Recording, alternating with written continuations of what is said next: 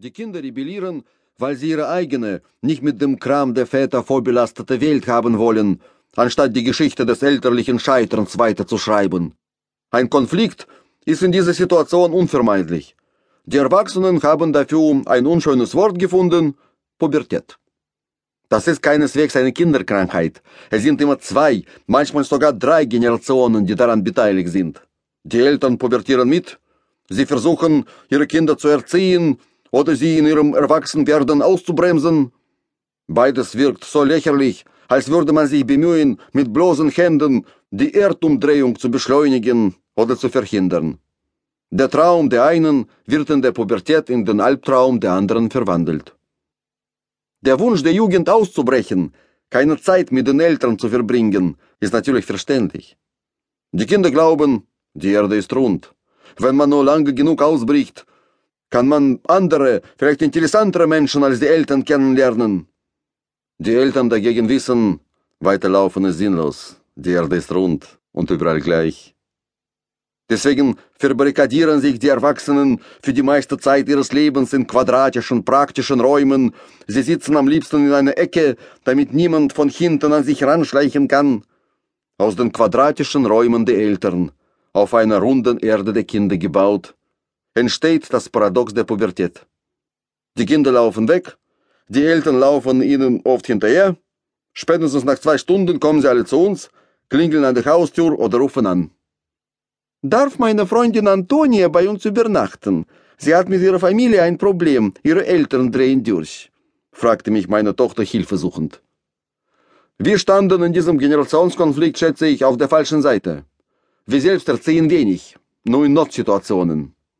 Wir mischen uns aus Prinzip nicht in die Angelegenheiten der Jugend ein, eine aus der Erfahrung der Menschheit resultierende Weisheit. Selbst in der Bibel steht, jedes neue Wissen mehrt nur das Leid. Ein altes deutsches Sprichwort sagt zu diesem Thema, was ich nicht weiß, macht mich nicht heiß.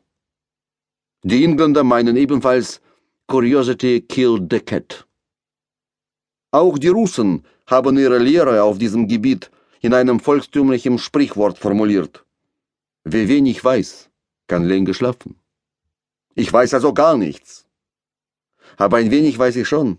Ich weiß zum Beispiel, dass Antonia noch drei jüngere Geschwister hat, von denen jedes einen eigenen Papa hat. Ihre Mama ist sehr sensibel, sie läuft ihrer Tochter bestimmt hinterher. Wenn sie alle bei uns übernachten wollen, müssen wir viele neue Matratzen kaufen. Das ist ein bedauerliches Problem, liebes Töchterchen, wenn die Eltern durchdrehen, sagte ich nachdenklich, um etwas Zeit zu gewinnen. Wie sieht es bei Antonia genau aus?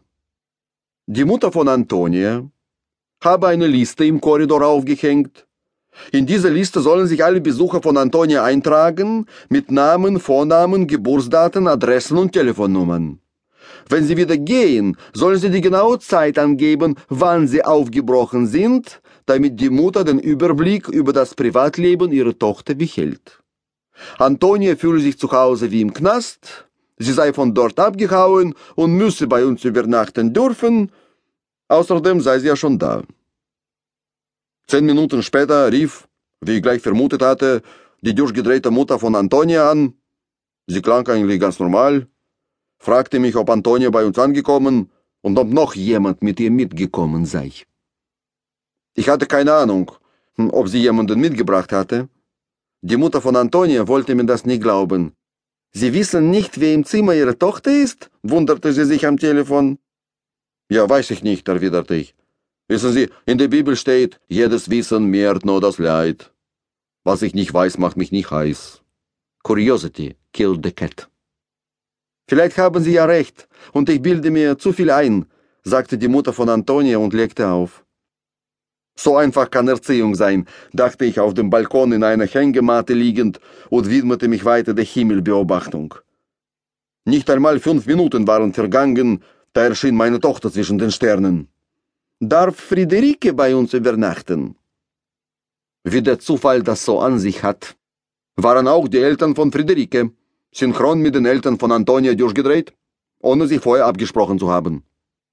Die Mutter von Friederike, eine Künstlerin, hatte sich in einen Musiker verliebt, der in einer deutschen Doppelgängerband von The Cure Gitarre spielte. Zusammen haben sie nun ein Baby, das Friederike nicht anfassen darf, weil ihre Mutter den schlimmen Verdacht hegt, Friederike würde heimlich rauchen. So schilderte mir meine Tochter den Fall. Die Mutter von Friederike stehe voll auf einen gesunden Lebensstil. Sie wolle mit Friederike zusammen joggen gehen und Joghurt essen. Alles Unreine und Ungesunde wolle sie aus der Welt schaffen. Sie habe Angst, wenn Friederike das neue The Cure Baby mit ihren Nikotinfingern anfasse, werde die Musik dieses neuen Lebens möglicherweise falsch gespielt. Sie hatte von Friederike bereits das Ehrenwort erpresst, dass sie, falls sie tatsächlich rauchte, dies unterlassen würde, bis das The Cure Baby volljährig war. Sie hatte das Zimmer von Friederike durchsucht, alle Möbel auf den Kopf gestellt und die Klamotten kontrolliert, um ihre Tabakvorräte zu finden. Nun wollte Friederike aber nicht mit ihrer Mutter joggen gehen, weil sie sich verfolgt fühlte, wenn sie mit der Mutter zusammen durch die Stadt laufen müsste. Sie hatten sich gestritten, die Tochter war weggelaufen, die Mutter hinter ihr her. Das The Cure Baby nutzte die Abwesenheit der beiden Frauen, war aus dem Bettchen und in Friederikes Zimmer gekrabbelt, hatte blitzschnell den Tabak Cheetah gefunden und begonnen, sich das erste Zigarettchen seines Lebens zu drehen so schilderte es Friederike. Als die Mutter zurückkam, suchte das Baby bereits nach Feuer. Friederike gab zu bedenken, laut Jugendschutzgesetz dürfe sie mit 16 Jahren schon rauchen, nur nicht in Anwesenheit älterer Personen. Die Mutter flippte darauf hinaus, und deswegen müsse Friederike jetzt bei uns übernachten, behauptete meine Tochter.